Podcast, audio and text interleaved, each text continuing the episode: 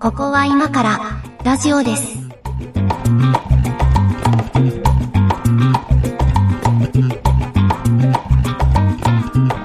えーここは今からラジオです。今日も始まりました。お相手は上書きです。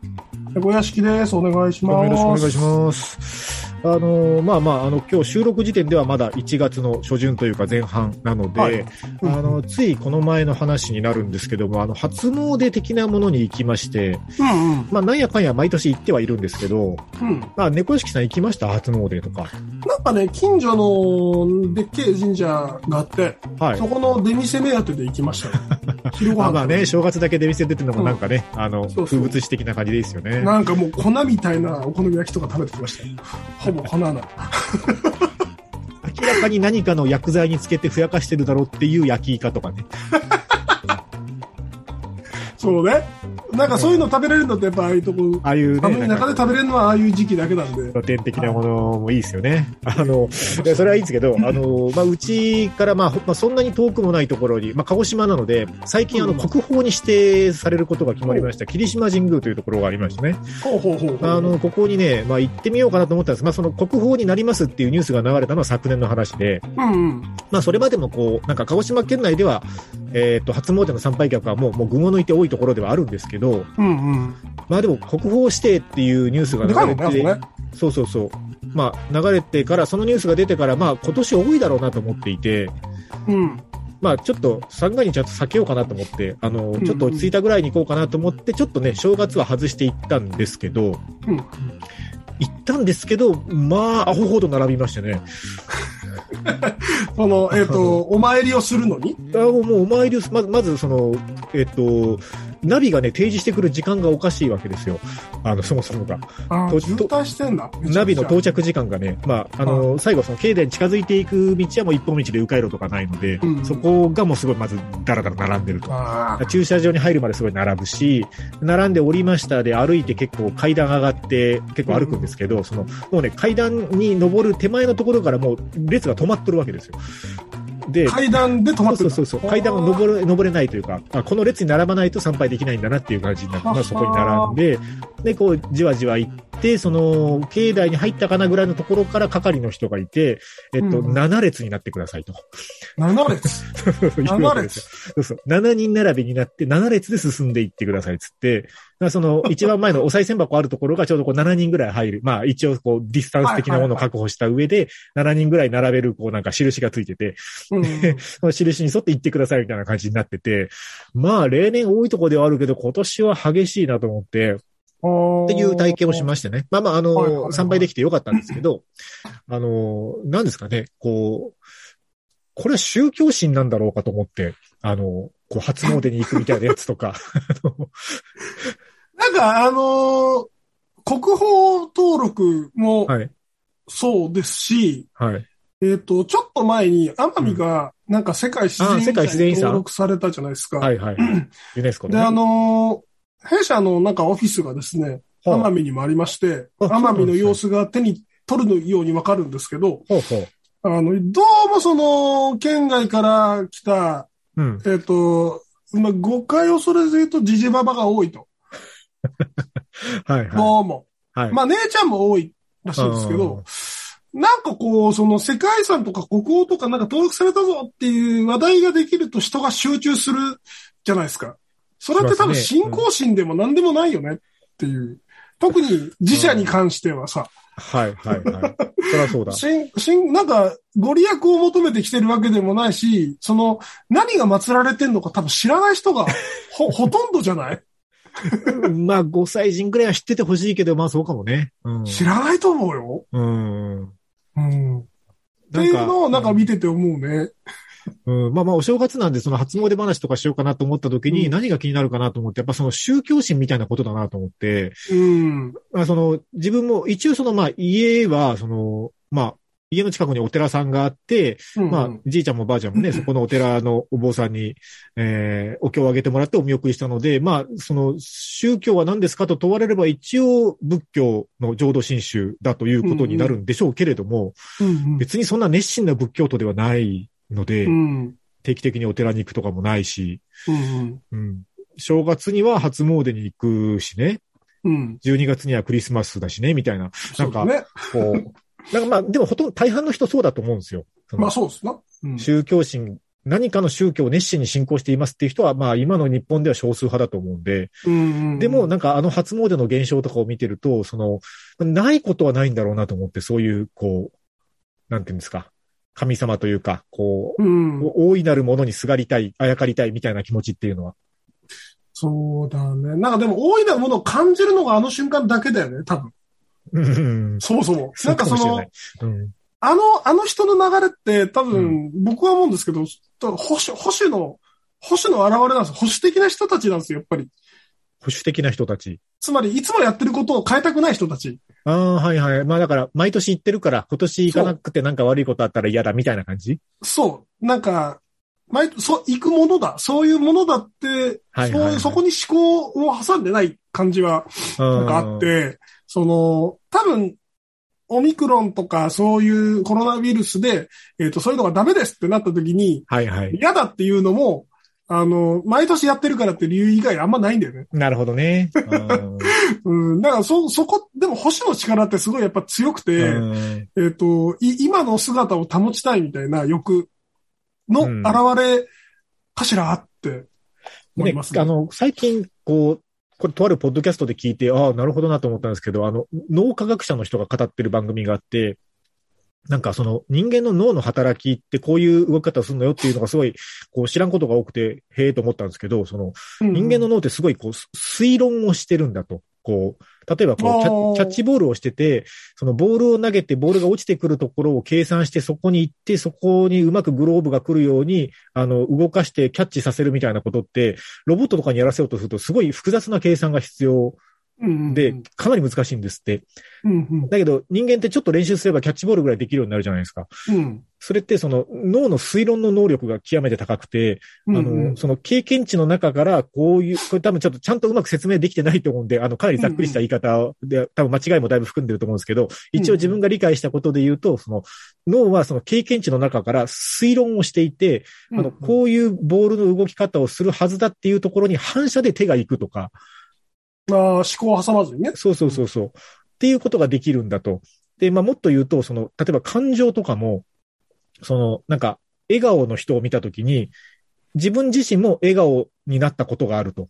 うんうんで、自分自身が笑顔になったという経験値に基づいて、自分が笑顔になった時ってこんな気持ちだよなっていうのを見て、相手の人の笑顔から、その相手の人の気持ちっていうのを推論していると。うんうんうんだから笑顔の人を見ると、なんとなくこっちも嬉しくなるみたいな、なんかそういう感情の動き方をしていて、脳って基本的にその推論の力が、あの、結構肝なんだみたいな話をされてたわけですよ。うんうんうんで、あの、んまあ、何が言いたいかというと、その、なんか世の中はこういうものだという推論がもし働いてるとすると、そこから外れることってその脳にとってはすごいストレスなはず。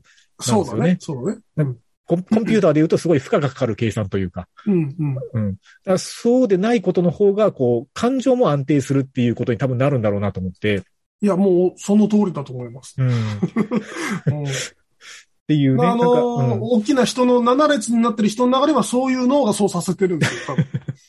そう、だから、なんか、なんでしょうね、こう、科学的なものが正しいという世界に我々一応暮らしてるじゃないですか。うんうん。うん。だから、こう、なんていうんですかね。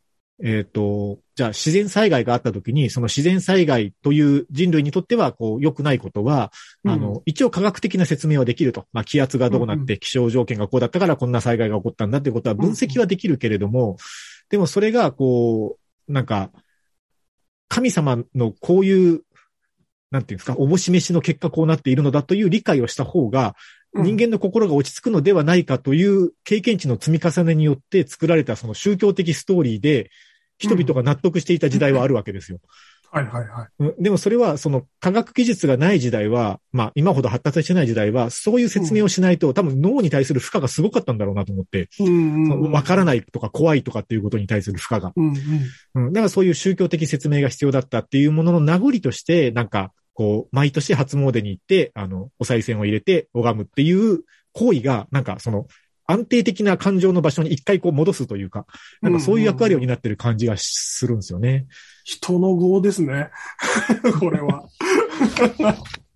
うんうんだからなんか科学的に説明が全部つけば、その宗教的なものはもう必要ないんだというふうにある時期自分も思っていたのですが、うん。うんどうやらそういうことでもない気がするなっていう感じが最近してきてますね。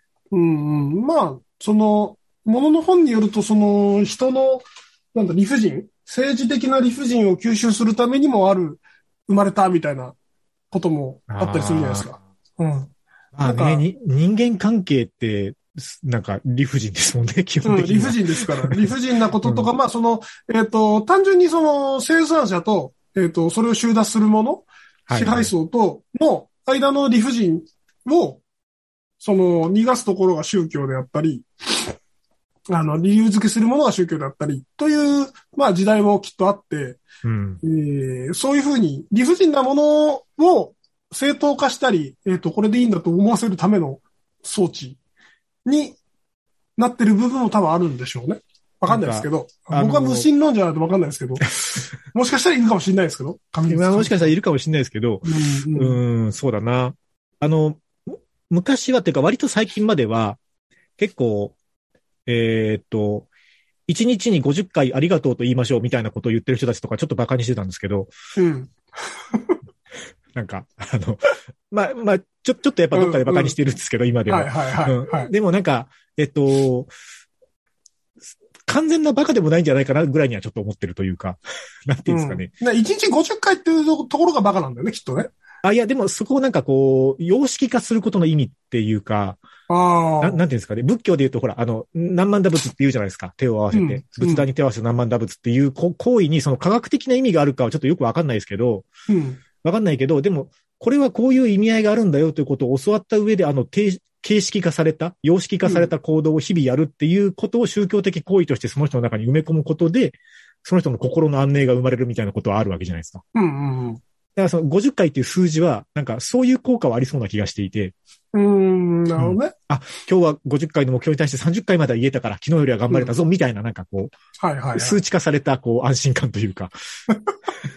それを数値化、数値いや、ほら、化ってだか。らこれはさ、うんそのなんか、えっと、周りの人に感謝した方があなたも幸せになりますよ、だと、かなかなりふわっとしてると思うんですよ。うんうん。うん。だそれをこう、ありがとうという言葉にして、あの、言いましょう。で、少し具体的になるし、その数を50回とかっていうことによって、こう、うん。さらに具体的になるし、なんかならそれをこう紙に書きましょうみたいな。なんか行為を様式化することで、あの、なんですかね。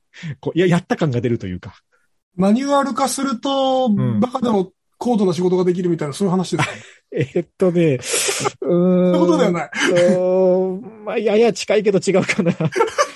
いや、でもほら、マニュアル化された仕事って、マニュアル化された通りの業務をこなしたということは、一応仕事をしたことになるじゃないですか。そうそうそうん。だからその本人の中にも仕事をやった感は出るし、う。うんうん。そのマニュアルを作った側からしても、まあ、一定レベルの仕事はこなしてくれただろうねという、こううん安心感もあるというか、うんうんだから双方にとってメリットあるじゃないですか。ありますね。うん。なんか、それに近い満足感を得るための様式化とかは、なんか、宗教的行為にもある気がする。かな。まあ、あると思いますし、なんかその、例えばありがとうの一回の重みみたいなものまで考え始めると、それぞれ個々人にうなん、か適切な回数があるんでしょうみたいな。あの、いやいや、そう。心の底からみたいなやつを1日50回はできないので、時間が足りないので、だって 2, 2時間、2時間言い続けないと1回分にならないみたいな人がいたとしてよ。いや、あの、あありがとう50回っていうのは、まあ、こう、比喩ですよ、比喩。うん例えば。例えばね。例えばね。うん。うん。なんですけど、まあ、その個々人によって、やっぱ重い、重みが違うので、きっと。うん。うん。ありがとう、ありがとう、ありがとう、ありがとう、ありがとうっていう人もいれば、うん、涙を流しながら言う人もいるでしょうし、うん。なんか、うんそ、そこはまあ、だから考慮しないで、うんえっ、と、その、なんていうかな。とはいえ目標としてこんだけの数というものがありまして、っていう、はい、はい。はいその、回数を設定することで毎日、そう、そういう挨拶をしなきゃ、あありがとうと言わなきゃ、みたいな、えっ、と、気持ちも生まれますし、みたいな、うんあの、そういう強制力もあるよね。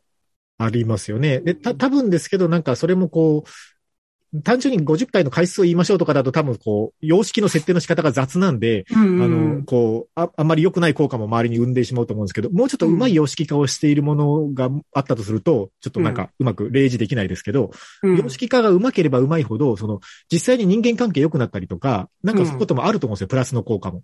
実感できるものが。うんうん。だからこそ、その、なんか様式の、こう、宗教的意味みたいなものがより強化されていくというか、うんうんうん。だから現代に生き残ってるその宗教的行為みたいなものは、何かしらそうやってうまいこと、こう、プラスの精神性というか、あの、プラスの効果をちゃんと生んできたものの名残があるんだろうなっていう気はしますけどね。うん。で、まあ、結果その、宗教やっててよかったみたいなはいはいはい。ことになり、うんえっと、信心が深くなりっていうう、んそのスパイラルがね、そうそうそうそう。生まれるわけでしょうね。うん。なんか、もう一つ宗教史について、あの、言っときたいこととしては、こう、なんですかね。えっと、科学的にダメな方向に行くものと結びつきやすい傾向はあって、ここはどうにかしたいなっていうのがあって、テスラ缶の話ですか？テスラ感とかが、まあまあ、あげるとそうですけど、あのね、これ、まあ実際周りにやってる人結構いるんで、なんか言いにくいんですけど、まあ言っちゃうと、あの、例えば EM 菌とかですね。?EM 菌、EM 菌って何？何？いえ EM 菌わかんないです？わかんないね、何それ？あのね、い有用微生物だったかな？かなんかの略なんですけど、うんうん。えっと、有用微生物群。そうそうそう。なんかまあ、もともとなんか大学の先生がなんかがね、提唱したやつっぽいんですけど、なんかね、その、菌を培養したものを、うん。なんかね、川に撒いたりとかするんですよ。畑に撒いたりとか。で、まあ、い一応のその科学的見解としては、その、ただの雑菌だと。だからその水質汚染にもなるし、こうやめとけって言われてるんですけおど、ー結構ね、そういうのをこう、なんか、あの、まあ、良いことだと。こう、世の中をその化学物質に頼らずに良くすることができる活動だからっていうことでやっている方々がいて、しかもそういう活動がそのなんか、例えば公民館講座みたいになってたりとか、はい小学校行事でやってるところあったりとか、町によっては市菌の反布を？そうそうそうそう。ま、町の、町によってはなんか市の広報誌とかにね、こう市の事業として載ってたりとかするところもあるわけですよ。結構これはなんか、根深いというか、その、なんていうんですかね。まあ、EM 菌の定義自体も結構いろいろ、あの、見方があるみたいなので、こう、うん必ずしも全部悪いとまでも言えないのかもしれないですけど、うんうん結構その、良いものとして生活の中に入り込んでいる、割とエセ科学に近いものの一つだと思っているうんうんものですかね。で、こういうのは結構その、なんか科学の形をした宗教心な感じがするんですよ。うん。そうだね。うんまさにテスラ缶だね、これ。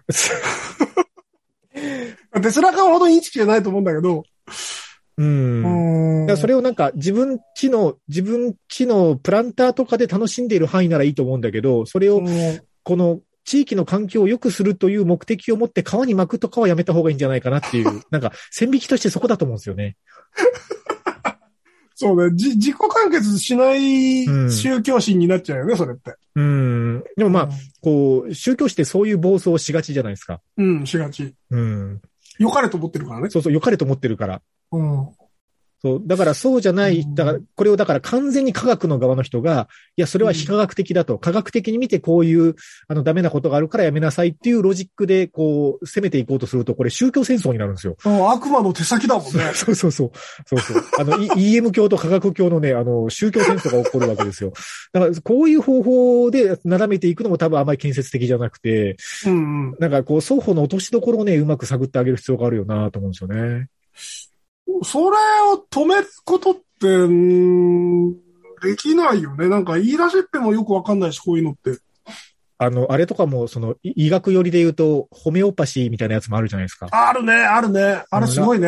だからあれとかもね、こう、現実的に健康被害が出てるケースもあったりするので、うんだからそれも、こう、なんていうんですかね、宗教戦争みたいなぶつかり方をするのはやっぱ建設的じゃないというか、う。うんん、こう、それを信じる心そのものは尊重してあげてもいいけど、その、科学的に、医医学的に誤りであるとされているものについては、かなり慎重に扱うべきだよなっていう、なんかそこの線引き落としどころの、なんか、境界線にね、やっぱ危ない例が多いなと思いますね。まあそうですな。うんなんかこう、形としてはそういうなんか宗教の形を借りた科学、あ、違う逆だ。科学の形を借りた宗教みたいな見方をしてるんですけど、これってでも、おそらく個々人の問題だったりして、うんうんうんつまりその、おせっかいな人とそうでない人、はいはいはい。いう、魚っていう気がしますね。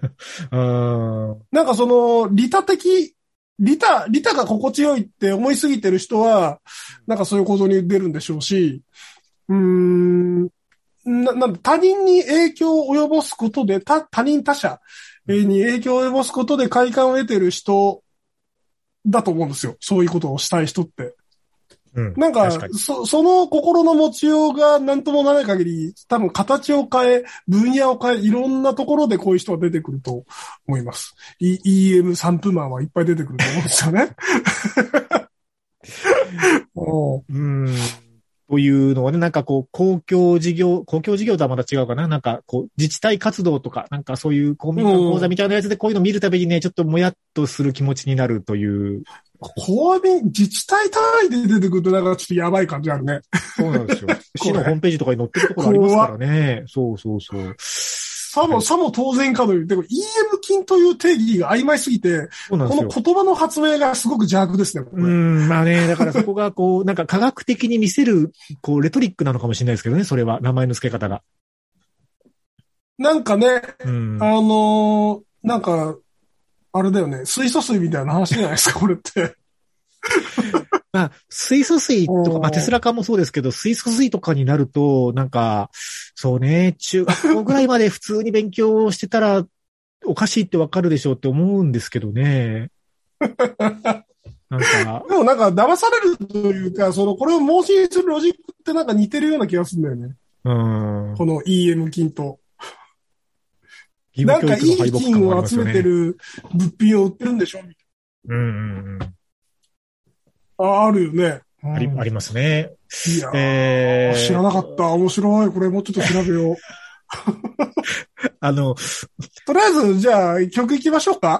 行きましょう。あの、ちょっと話があれ そうそうね。なんかちょっと、言いづらい、言いづらい感じになっちゃったんで。ははいい。ちょっと話題を変えましょう。曲行って。はい。じゃあ、お願いします。リジャズでラブコネクション。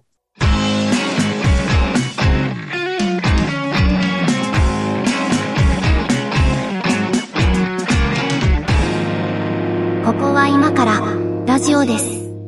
お、知らないの出てきた。これなんですか？えっとですね、これはあの、えードイツのジャズユニットなんですよ。出た。で、ドイツって、うん。うんドイツってあのーみ、皆さんご存知の通りテクノ大国で、変態テクノ大国なんですよ。うんうん。で、みんなテクノ大好きなんですけど、そのリジャズっていうその、まあ、ジャズ、プロのジャズミュージシャンの集団なんですけど、この人たちが、その、えっ、と、そういった有名な、テクノで有名な曲を、うんえっ、と、ジャズでやってみようっていううんうん。趣旨で、えっ、と、やってるグループなんですよ。で、はいはいえっ、とそのジャ、ジャズに戻そうっていう意味でリジャズっていう名前面白い。らしいです。で結構なんかあの、よく CD ショップで、なんかその、えっ、と、ポップスの和楽器アレンジみたいな感じの、はいえっ、と、はいはい。ほ方向性かと思いきや、結構本格的に聴ける感じになって僕もジャズとかいまいちわかんないですけど、えっ、と、すごいかっこいい曲が多多いので、おすすめですよ、この人たちは。いいっすね。なんか、あの、うんこう、TRF とか出てくるところも大好きですけど、は いこうこういう海外のなんか、こう、渋いところついてくるあたりもいいと思います。すごく。もうね、あのー雑食が過ぎて本当にプレイリストが大変なんですよ。いやいやいや、もう本当ね、焙星人の深みを感じますね、これはね。前回の話ですそう、けど。そう、そういうとこですね。はい。そういうところですよね。えーええ今日はね、あの、宗教心という点は、ちょっとなんか前半がね、なんか渋い話に落ち着きそうになったので、一回曲で、あの、雰囲気を変えましょうってなったんですけど、あのーもう一個ね、なんか宗教心とはちょっと違うんだろうけど、似たような、こう、効果というか、をもたらしたんじゃないかなと思ってる現象としては、うん最近言われている言葉で言うと、推し活っていうやつ？推し活ね。はい。推し活エコノミーみたいな言葉あるじゃないですか。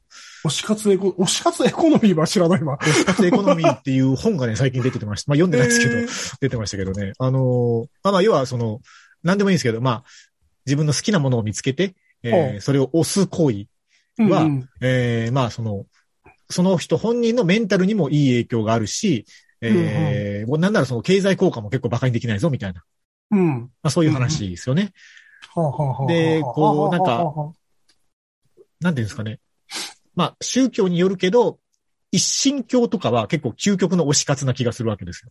ああ、まあ例えば。ね。うんうん。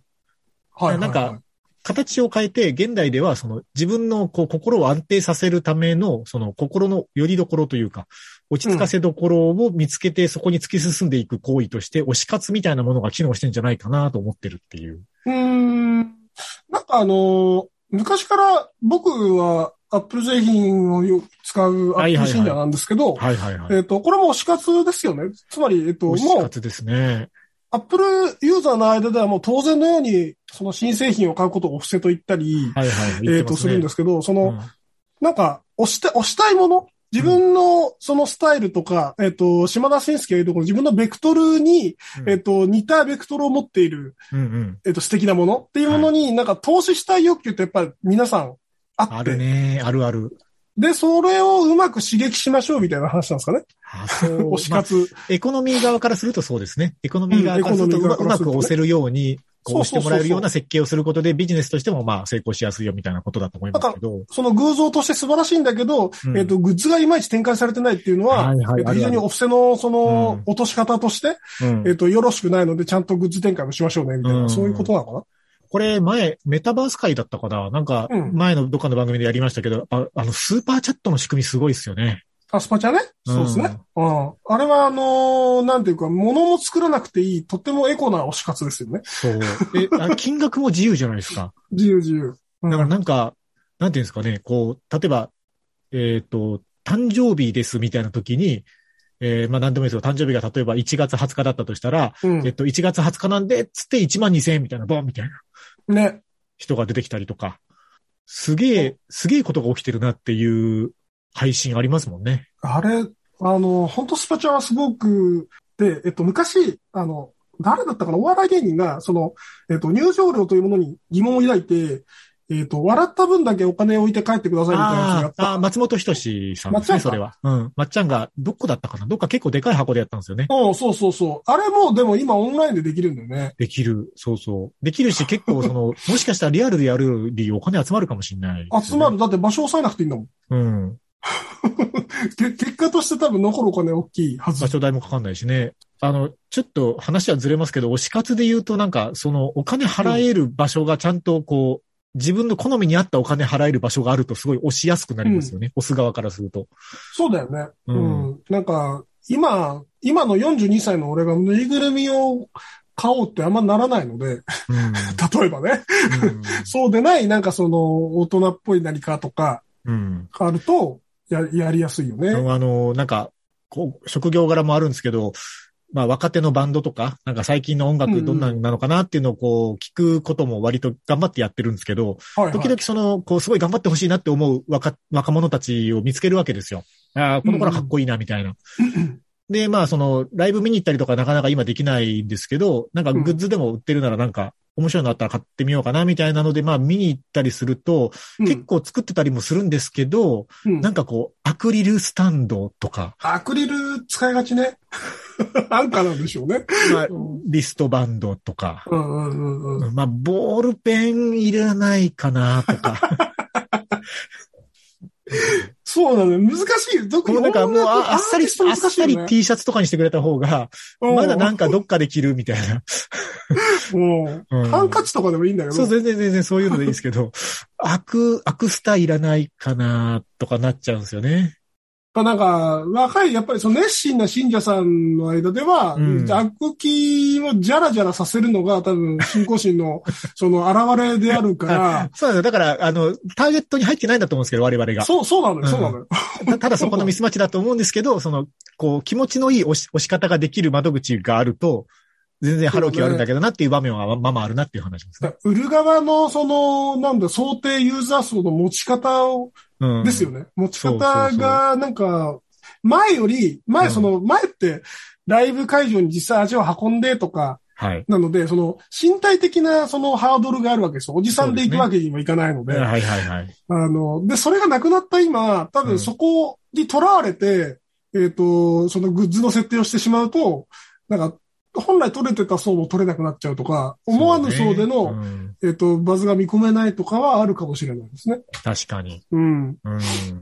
なんか、こう、推し活みたいなものをやってると気持ちが精神的に安定するっていう効果はまあ確かにあるんじゃないかなっていう気はするんですけど。それはそうかもね。うん。なんかまあ自分も結構まあ好きなものを結構掘り下げて、えー、行きたい感じのモチベーションを持ってる方だとは思うんですけど、うんうん。なんかあんまりそういう、なんていうんですかね、世の中にあまり関心ない人たまにいないですか？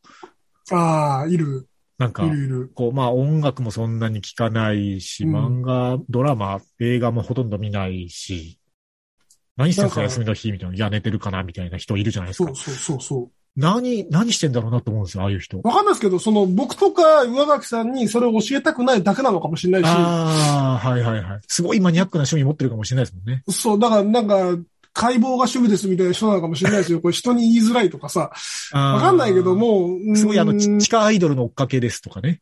はあ、はあはあ、地下アイドル。はいはいはい。うん。だからその、人に言えない趣味うん。があるならば別にいいんだけど、虚無な人っていうのも多分やっぱり、数パーセントはいて、いるいる。うん。なんか、あ、これ、俺、老害だなと思うのは、そういう人を見ると、なんかぶん殴りたくなる。ぶん殴るのはやんない方がいいけど、ぶん殴らない方がいいですけど、いやでもななんんかか、もあのう、、もっと頑張って生きろよって恫喝したくああ、なる。いやいや。いや、いいんですよ。その人の好きでやればいいんだけど、ねの、すうんちょっと心配になるのは、こう、脆い気はするんですよね。そういう生き方をしてると。何うん何かこう、その、多分こう、日常のこう、バイオリズムというか、な変化の波がそんなに大きくない範囲で生きようとしている結果、そうなってるんじゃないかなと想像するので、うん。そうするとその波からこう、ぐんと外れた何か出来事が起きたときに、こう簡単に壊れてしまうんではないかっていうような脆さをちょっと感じるんですよ、そういう人には。うん、なるほどね。なんか、ううん、ん。よりどころがないのではっていう。うん。なんか、別にその、こう、それこそ科学的意味はあるのかないのかわかんないですけど、その、うん、こう、強い推しを持ってる人って、なんか、うんこう、とんでもなく仕事で大失敗とかしてめちゃくちゃ怒られたけど、まあでも、あの、次のライブまで頑張ろうみたいな、よくわかんないモチベーション持てるじゃないですか。うんうんうんうんうん。なんか、そういう、こう、支えがないというか、なんか、ね、ホストに貢いでる風俗嬢も、そんな風俗に身を移すのはホストが大好きだからですもんね。あの、この番組のフォーマットとしてだんだん後半に行くほど下ネタ率が上がっていくのなんとかならないですね。なんかその、ううんと、番組内容、タイトルに書くものだけマイルドにしたくて。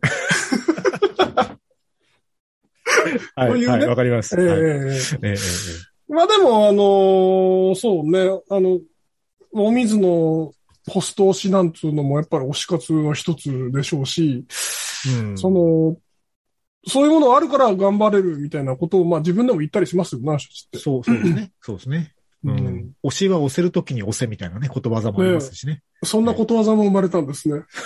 そうそうそう。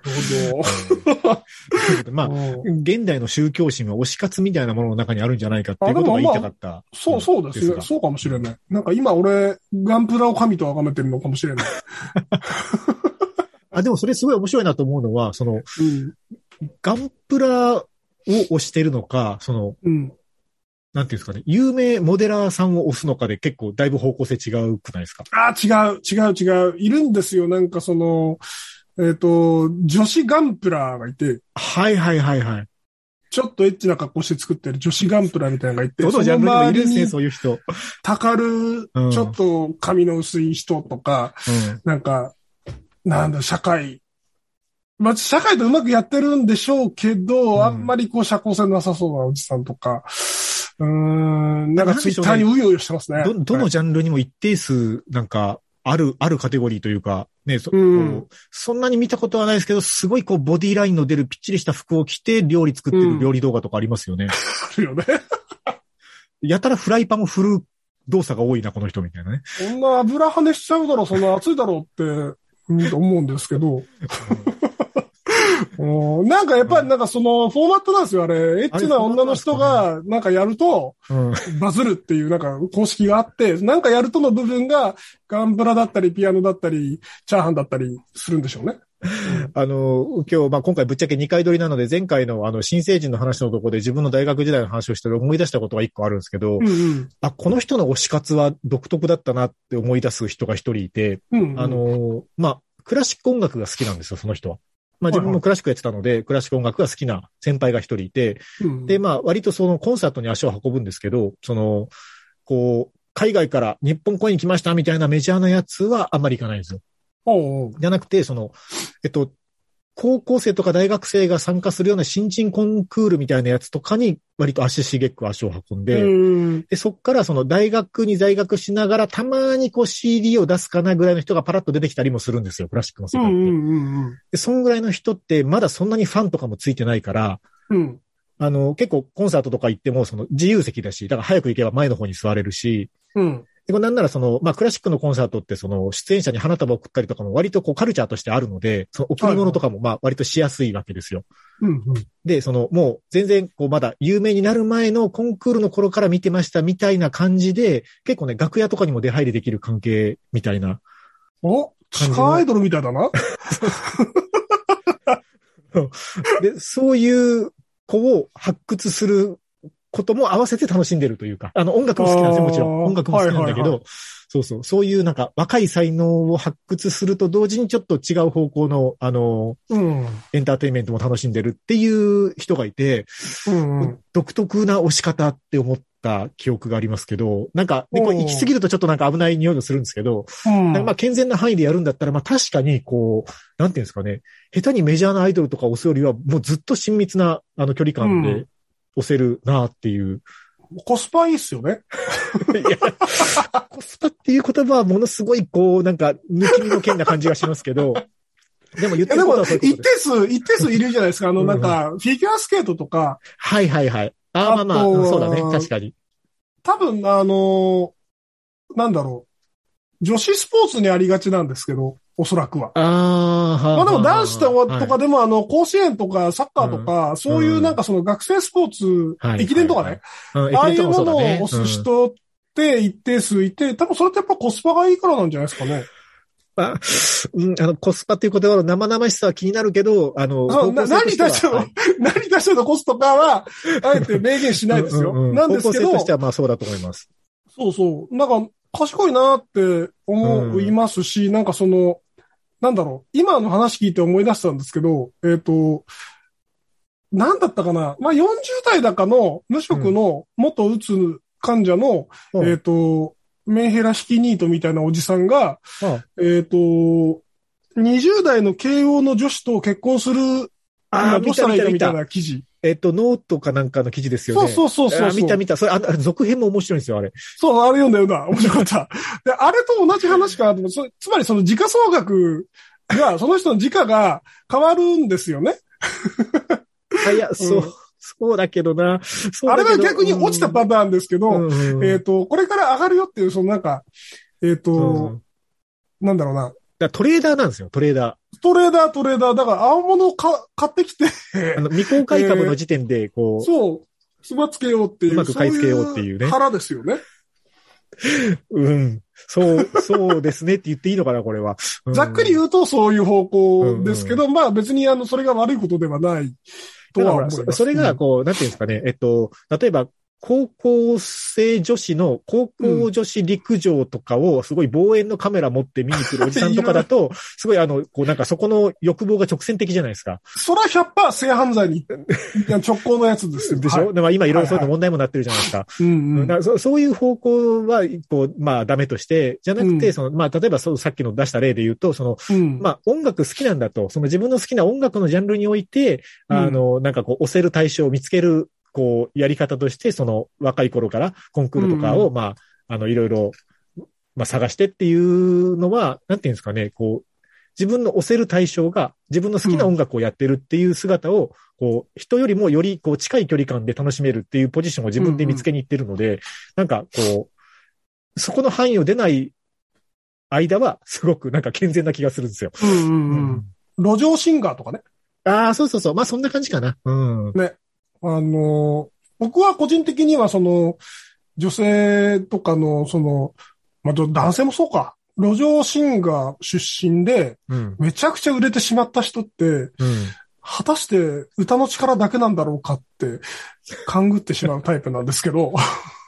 谷町的な何かがいるっていうことですそう。そうそうそう、うん。何かの権力にうまいこと結びついたんでしょうねって僕は思っちゃうんですけど、でもまあ、あの、普通に活動されてるはい、その路上シンガーさんを押すっていう。うん。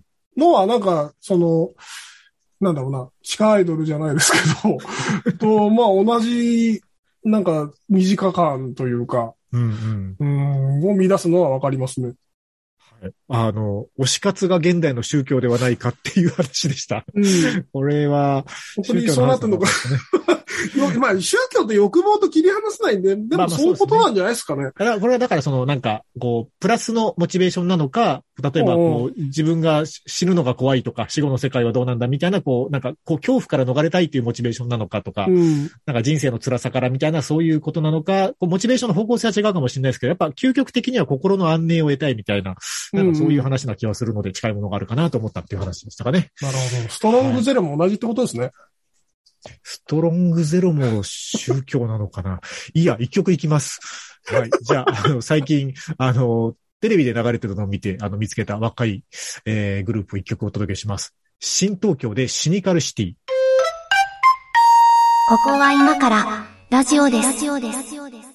さあ、ということで、えっ、と、今日はね、宗教心みたいな話をしたんですけど、まあ、途中から推し活の話になってましたけど、うん。うーん、そうだな。じゃあ、猫屋敷さんは、なんか、こう、どうしようもなくメンタル不調みたいな時あります？もしくはあったらどうしてます？うーん、そうですね。メンタル不調、まあ、大体金がない時なんで、あの お金渡れば解決するんですけど、なので、あんまりそのなんか他他人とか他者に頼るみたいなメンタリティがないので、こう、自助努力に、こう、こだわっている。こだわってるわけじゃないですけど、まあ自助努力でなんとかしがちだから、あんまないんですよね、宗教心みたいな。ああ、だからまあ、お化けは怖いですけど。お化けは怖いんだ。お化け怖いですよ。大嫌いなんですよ。うーん、お化け怖い。まあだからあれですよね、その、この世のものならざるものが何かいるかもしれないという恐怖はどっかには持ってるってことですよね。この、そうですね。この世ならざるものはあると思っていて、ただ自分は見えないので怖いっていう。ああ、だからわかんないものはやっぱ怖いのかな。まあ、わかんないものは怖いですよ。うん。あそういう意味ではお金ってすげえわかりやすいですよね。あったらあるし、なかったらないですからね。そう、そうなの、そうなの、そうなの。だから分かんない仕組みで儲けてる人も怖いし。ああまあ、いますけどね、一定数そういう人。うん。一定数いますよね。ううん。んそうね。メンタルの不調。なんか、あのー自分はあんまりメンタルがこう弱くないと思ってある程度の大人になるまで生きてきたんですけど、うんなんかでもメンタルの不調って自覚できないものなんだっていう話をある時聞いてから、ほうほうほう。ああの不調はメンタル不調だったのかもしれないと思い当たることが後から出てきたっていう、なんか、こう、なんていうんですかね。ね。メンタル不調というものがあるんだということを認識したことによってメンタル不調になったみたいな感じがちょっとあるんですよ、自分の場合。ああ、それまでメンタル不調として処理してなかったけど、うん、なんかこう、ちょっと胃が痛いなとかね。なんかフィジカルなものだと思っていた。なんか疲れてんなとか。はいはいはい。フィジカルなものだと思っていたけれども、あ、でもこれはその、そういう不安から来るものとか、恐怖から来るもの、メンタル不調だったのではないかというふうに認識してしまったがゆえに、うん、あの、そう思えるようになってしまったみたいなところはあって、はほー。うん、でもそこからなんかそのメンタルを安定させるにはっていう、なんか、そういうノウハウにちょっと興味出てきた感ありますかね。あの、ほら、あの、経営者、い一部の経営者の人たちって、こう、どっかで、なんか、禅とか、うん最近だとマインドフルネスみたいな、うんうん。なんか瞑想とかそういう方向に行く人いるじゃないですか。ますね。なんか、あれ、ちょっとわからんではないなと思って、うんうんうん。うん、なんか、その、フィジカルを一回離れて、その、なんか、内心だけのことを考えるというか、うんうんうんうん。なんか、そういうことが、あの、一回リセットするみたいな、なんか、うんうん。これ、もう番組の終盤になるとそういう話が出てきがちなんですけど、あの、うんなんか、チンコのポジションおかしいとなんか気持ち悪いじゃないですか。うんうんううん。ん。でもそれなんかこう、ちゃんと一回ポジションをふん、ふんって整えると、なんかうん、いいっすよね。そうね。なんかなんか、僕は左なんですけど、こう、左、あ、左なんですね。左、左じゃない時に、うんやっぱりこう、何らか手を加えて、ん戻しますよね。うんうん、物理的にね、それは。うん。これ、これフィジカルな方ですけど、そうそフィジカルな方ですけど、あの、なんかメンタルのチンポジを、こう、正しい位置に置いとく作業とかは、なんか定期的にやっぱやった方がいいなって最近は思っているという感じですかね。なんかそれ言われてみると、うん、そう、そうだね、と。なんかやっぱ心が安定しないと、体も安定しないんでしょうね。うん。なんか若い時って我欲で安定させられたんですよ、きっと。肉欲とか食欲とか。ああ、そうはいいうもので安定させられたんだけど。そういうものが薄くなってしまって、うん。じゃあ何、何で安定させるんだっていうと、自己の中のうんなんか折り合いをつけるみたいなことで 安定させるしかなくなっちゃうのかしらね。そうね。うん。うん。なんか与えられるもので安定することってあんまなくなってこないですか？そうなんですよ。なんかその、物欲とかじゃなくなってきてる感じありますね。ね。うんう。ん。それはそう。まあなんかさっきお金って言ったのも、なんか別にあのお金が欲しくてじゃなくて、そのお金によってもたらされる安寧、安はいはい定にすわかります。よって、えっ、と、まあ僕あの年末にジャンボで、えー7億当たるはずだったんですけど、なるほど。えっとうんまあこれ延期になったんですけど、はいはい。7億当たってしまうと、多分その、なんだろう、お金周りの面倒なことって一旦何も考えなくてよくなるじゃない？まあね、あの、大抵のお金にまつわることは一回考えなくて済むようになりますからね。そうそうそう、うんめちゃくちゃ安定するようになると思うんだよ。そなんかすごくその、そっから先、人が変わったように穏やかになると思うんだよね。いや、わかんないですよ。でも、まあ、宝くじは結構ね、わかんないっていうか、あの、当たって不幸になった人の話もいっぱい聞くんで。まあね。ううんん。まあそれはあの、まだ外欲外欲を捨てられてない人というか、はいはいはい。まだまだ元気な人なのかなっていう気がしますね。うん。まあ、でもなんかそうやって、こう、心の安寧みたいな、メンタルのうん、こう、安定性みたいなことに興味が出てくると、やっぱひ人のメンタルとかにもやっぱ興味がいくようになる、なるんですよ。で、そういう目で見ていると、その、やっぱ、すごい安定してる人も中にはいるし、うん。なんか、この人すげえメンタル不安定だなっていう人もやっぱ気がつくようになるんですよね。ほうほうほうほう。で別にそのその人はその人なりの折り合いの付け方をして、こう、社会とうまく、なんか、社会の中を生きていってるんだろうから別にいいんですけど、その、まあ、できるだけ自分の方向性と合わないメンタルを持ってる、メンタルの不安定な人とは、ちょっと距離を持ってた方が、自分が安定しますよね。まあう。そうだよね。引っ張られちゃうんでね、なんかそういうのって。引っ張られるし、巻き込まれるし、うん。えっ、と、まあそのメンタル的にもフィジカル的にも、うん そういう人はトラブルを起こしがちなので、まあ、そう、そうだよね。うんあ、の、これね、学生時代の先輩が言ってた超名言があるんですけど、あの、ド S のやつはド M なんだっていう、ことを言ってた先輩がいて、まあその通りだと思うんですけど、うん、うん。あ、の、こう、メンタル超安定してるように見える人がいるわけですよ。なんか、うん、うん。こう、まあなんかどっかの会社の経営者とか、なんかそうはいドンとしてる感じがして、全然動じない、なんか、すごい修羅場もくぐってるけど、すごいなんか人柄も穏やかで柔らかくてみたいな人、まあね、何人かこう、心当たりがあるんですけど、多分ね、すごいメンタル安定してそうに、こう、周りから見て見える人って、多分裏でものすごいなんかこう、すごいマイナスなものをどうにかしてるゾーンがあるはずです見えてないとこで。うん、なんかね、それをえ教えてほしいなと思うんですけどね。聞けないけど。おーまあ、そう、そうね。ド S は一周回ってド M だし、うん、多分なんか、こう、半年に一回ぐらい、こう、超ド変態風俗とか言ってるとか言ってほしいんですよ。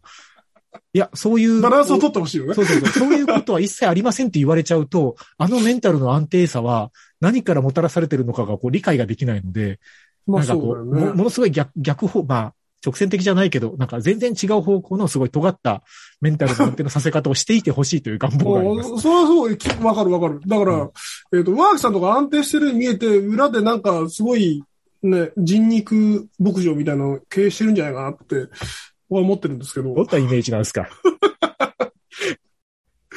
なんか落ち着いてるじゃん。なんか。ああ、いや、でもね、だからあれですよ。落ち着いてるように見せることを頑張ってこの年まで生きてきましたかな。うんでも正確に言うと。うん。やっぱあるんですね、その落ち着かない時というか。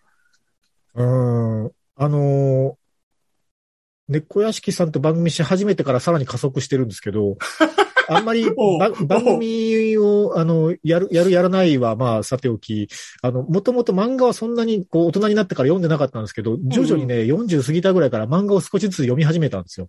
うんそれはなんか、あの、こう、一番漫画読むであろう世代の時にあんまり読んでなかったから、うん今からでも読めるものは読んでみよう、名作と読まれるものをみたいな感じで読み始めたんですけど、はいはい。あの、すごいね、メンタル不調だなって自覚できるときは、うんすごい、あの、ちょっともう、とても、こう、ポッドキャストとはいえタイトル言えないですけど、うん。あ、そうか、俺はこういう漫画を読んで今、メンタルを安定させてるなって、もう一人の自分が、こう、どっかで言ってるような漫画を読んでます。ほえー。そんな漫画ある？同人？いやいや、同人は、まあね。一般に販売されてるもので名をはばかるものがある？ああ、いやいや、まあ、あの、こう、別に、こう、え、エロくて言えないとかそういうことじゃないですよ。うん。そういうことじゃないけど的すぎるとか？うん、ジャンル的にそういうジャンルを、うんああ、俺読んでるなって思いながら読んでる時ありますね。うんへえ。あとね、読むものとか、なんか読み、読めるものには出ますよね。うんなんか自分のメンタルの状態って。あるうんなんか、やたら、その、ヤクザバイオレンスが読みたい時とか、うん。そうかと思うと、んやたら少女漫画読みたい時とか、まあいろいろありますよね。ありますね。うんんなんかそういう、こう、測れるものがあるかもしれない、言いたい、いいかもしれないですね。自分のメンタルを測れる、こう、なんていうか、バロメーターというか。うんあの、漫画でもいいですけどずっと通した何かがね。うんうん。ワークさんとかさ、聞聞きがちな曲とか、ある。そういう感じなんですかかね。あるね。あの、ミニマルミュージックっていうジャンルわかります？わかりますわかります。あのーまあ、インストで、こう、すごい、もう特定のフレーズをただひたすら死ぬほど繰り返すみたいな、あの、音楽をね、あの、2時間ぐらいずっとヘッドホンで聴いてる時ありますね。あの、ミニマルはあれですよね。どちらかというと変態味の高いジャンルですよね。あまあまあ、まあ、一般的にはそうだと思いますけど、うんうん。ドラムンとか、ドラムンとかを延々聞くとかは、なんか疲れてる時とか頭空っぽにしたい時ですよね。そうですね。結構うん部屋暗めにして。はいはい。あ、お経と一緒ですかね、あれ。あ、でもまあ、そうだと思いますよ。だから、お経とかもあれ、だから、ちょっとぐるっと回って宗教心の話に戻ると、おお経とかもその、なんか、一言一句何を言ってるか理解してる人はほぼいないじゃないですか。うんうん。まあ、その、お坊さんの側は別として、うん。あの、し信徒の側はね。うん。だけど、その、あの空間に置く、いることにやっぱ意味があるというか、そうだね。もあるし、その、なんかね、それ科学的な分析としても、その、おお坊さんの声で読読み上げる、あの、なんか声の出し方も独特じゃないですか。うんうん、うん。あれでやっぱこう、倍音成分が多いとかあるんですって、なんか。はあはあはあ、ミーみたいな。そうそうそうそう。えっと、はいはい。まあ、J-POP で言うとあの、松任谷由実さんとか、えっと、うん。うん倍音成分多い声らしいんですけど、なんかああいうこう、なんかちょっと癒されるなとかん、まあ、心の安定につながりそうな音の成分が、かつ、その、宗教建築あの、うん。まあ、キリスト教でいうとこの教会とか、うん、うん、うん。仏教でいうとこのお寺みたいな宗教建築って、こう、天井が高かったり、うん。こうなんか、こう、声が、こう、ぼやんと響くような作りになってるところが多いと、宗教建築はいはいはい。ですねでそれはやっぱりそのなんか宗教空間というか、うん。なんかその、なんかお、なんていうんですかね、音響建築学みたいななんか分野があるんですけど、うん。なんかそういう観点で見ても、その、こう、人々のメンタルに作用することをちゃんと考えて作られているっていう、やっぱね、な長く続いてる宗教ってそういう、なんか経験値からだと思うんですけど、そういう作りになってますよね、ちゃんとね。理屈から作ったわけじゃなくて、経験上こうする方が、シンとかトランス状態になるみたいな、ある、そうそうそう。あの、そういうことです感じなんでしょうね。うん。うん。自分にとってのそれは何かっていうのをちょっとげ言語化しとくなり、なんか見つけとくなりしとくことが、まあ、推し活でもいいんですけど、なんかメンタルの安定につながるかもしれないですね。